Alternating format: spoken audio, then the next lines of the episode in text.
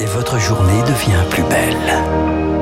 Bon réveil, bonne journée, soyez les bienvenus sur Radio Classique. Nous sommes le jeudi 29 avril et il est 7h30. – 7h30, 9h, la matinale de Radio Classique avec Renaud Blanc. Merci d'être fidèle à Radio Classique. Je vous rappelle que mon invité à 8h15 sera Jean-Pierre Raffarin, l'ancien Premier ministre. Il est 7h30, euh, l'heure du journal présenté par Stéphane Geneste. Bonjour Stéphane. Bonjour Renaud, bonjour à toutes et à tous. Et pour commencer ce journal, on se penche sur les conséquences du Covid et des confinements successifs. Et on le sait, hein, des conséquences sur le moral.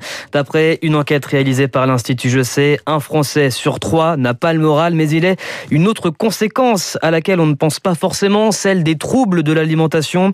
Ils sont en avec 30% de consultations en plus constatées ces dernières semaines, Laura Taushanov. Depuis un an, Ambre vit seule. Pendant le premier confinement, elle perd tous ses repères et vit très mal sa prise d'indépendance à 19 ans.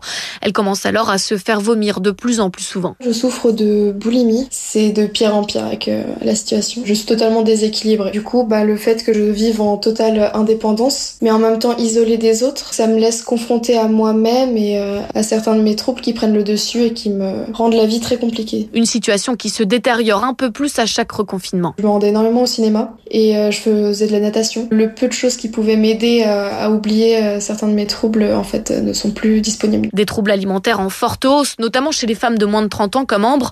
Résultat, les services spécialisés sont pris d'assaut, explique le médecin nutritionniste Arnaud Cocolle. On se rabat un petit peu sur euh, l'alimentation, évidemment, qui reste une valeur sûre et une valeur refuge. Donc il y a des gens qui se remplissent parce qu'ils sont anxieux par la situation et ce manque de liberté, ben, au moins il n'y a qu'une chose sur laquelle on a encore de la liberté, c'est de pouvoir acheter et de pouvoir manger. Selon ce médecin, la reprise d'une vie sociale et le regard des autres risquent là encore de fragiliser certains de ses patients. Laura Taouchanov. Alors Stéphane, le déconfinement se précise petit à petit. Emmanuel Macron se présentera d'ailleurs la stratégie du gouvernement demain. Pas d'allocution télévisée, mais un entretien qui sera publié dans la presse quotidienne régionale.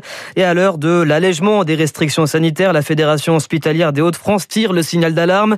Dans la région, certains services de réanimation atteignent un taux d'occupation atteignant 180%.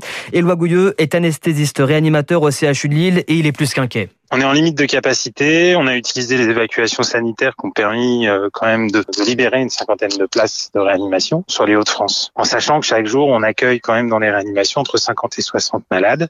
C'est un exercice euh, qui s'apparente à celui du funambule. On est sur un fil et, c'est de plus en plus dur euh, du moment que ça, ça devient maintenant un exercice prolongé. L'allègement des mesures de restriction, on a intérêt à scruter ça et à être très réactif à la moindre alerte parce que la marge de manœuvre, elle est nulle aujourd'hui en fait. Éloi Gouillot, anesthésiste réanimateur au CHU de Lille, joint par Rémi Pister.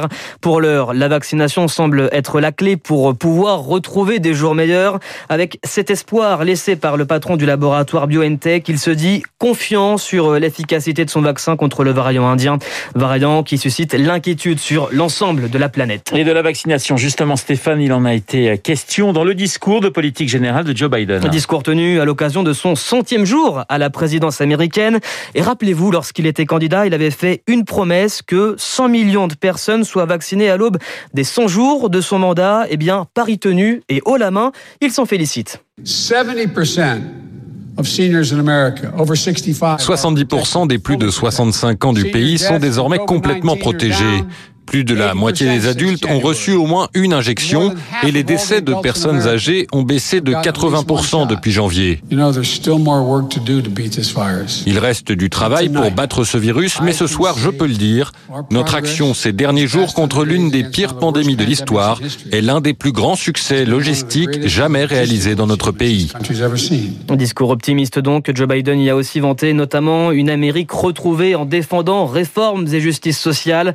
Il a également évoqué la relation des États-Unis avec la Chine et la Russie en martelant sa fermeté avec les deux tout en se disant prêt au dialogue. Retour en France, le général François Lecointre sort de son silence. Après euh, la tribune dénonçant le délitement de la France publiée par une vingtaine de généraux, 18 d'entre eux sont encore en activité.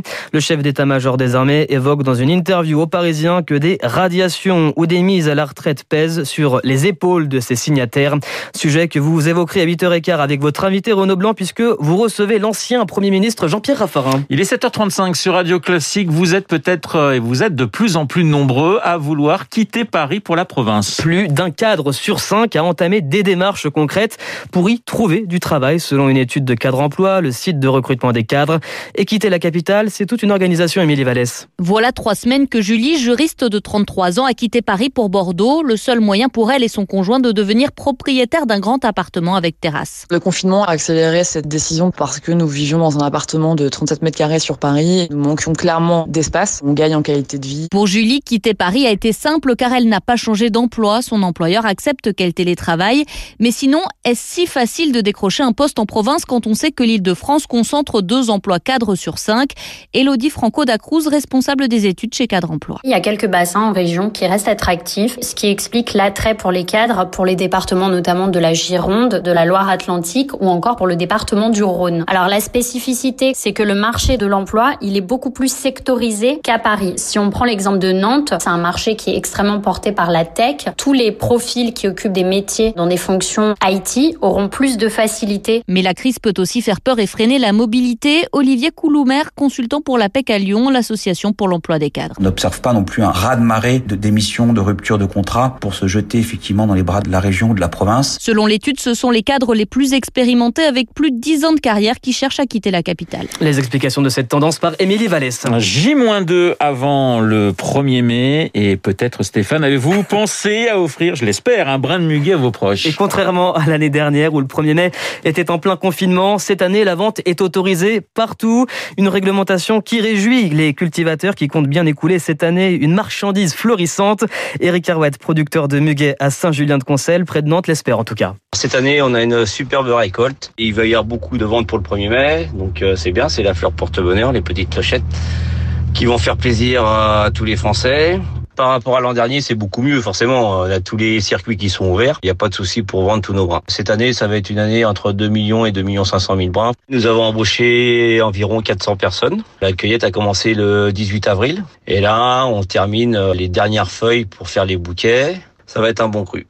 Voilà, et pas de muguet hein, hier soir sur la pelouse du Parc des Princes pour les Parisiens. Pelouse où s'est jouée la demi-finale allée de la Ligue des Champions hier soir. Donc le Paris Saint-Germain, il recevait Manchester City et les Parisiens se sont inclinés de buts 1 face aux joueurs mancuniens. C'est pas mal parce qu'hier vous aviez pronostiqué 2 1 pour Paris. Mais voilà, bon, vous, vous êtes trompé dans les équipes, mais vous aviez euh, le bon score, Stéphane Jeunesse, que l'on retrouvera. Merci Stéphane, que l'on retrouvera à 8h30 pour un prochain point euh, d'actualité. Il est 7h38 sur Radio Classique. Les spécialistes dans un instant. A Dimitri Pavlenko et Emmanuel Faux. Emmanuel Faux qui va nous parler notamment des Brigades Rouges. À tout de suite.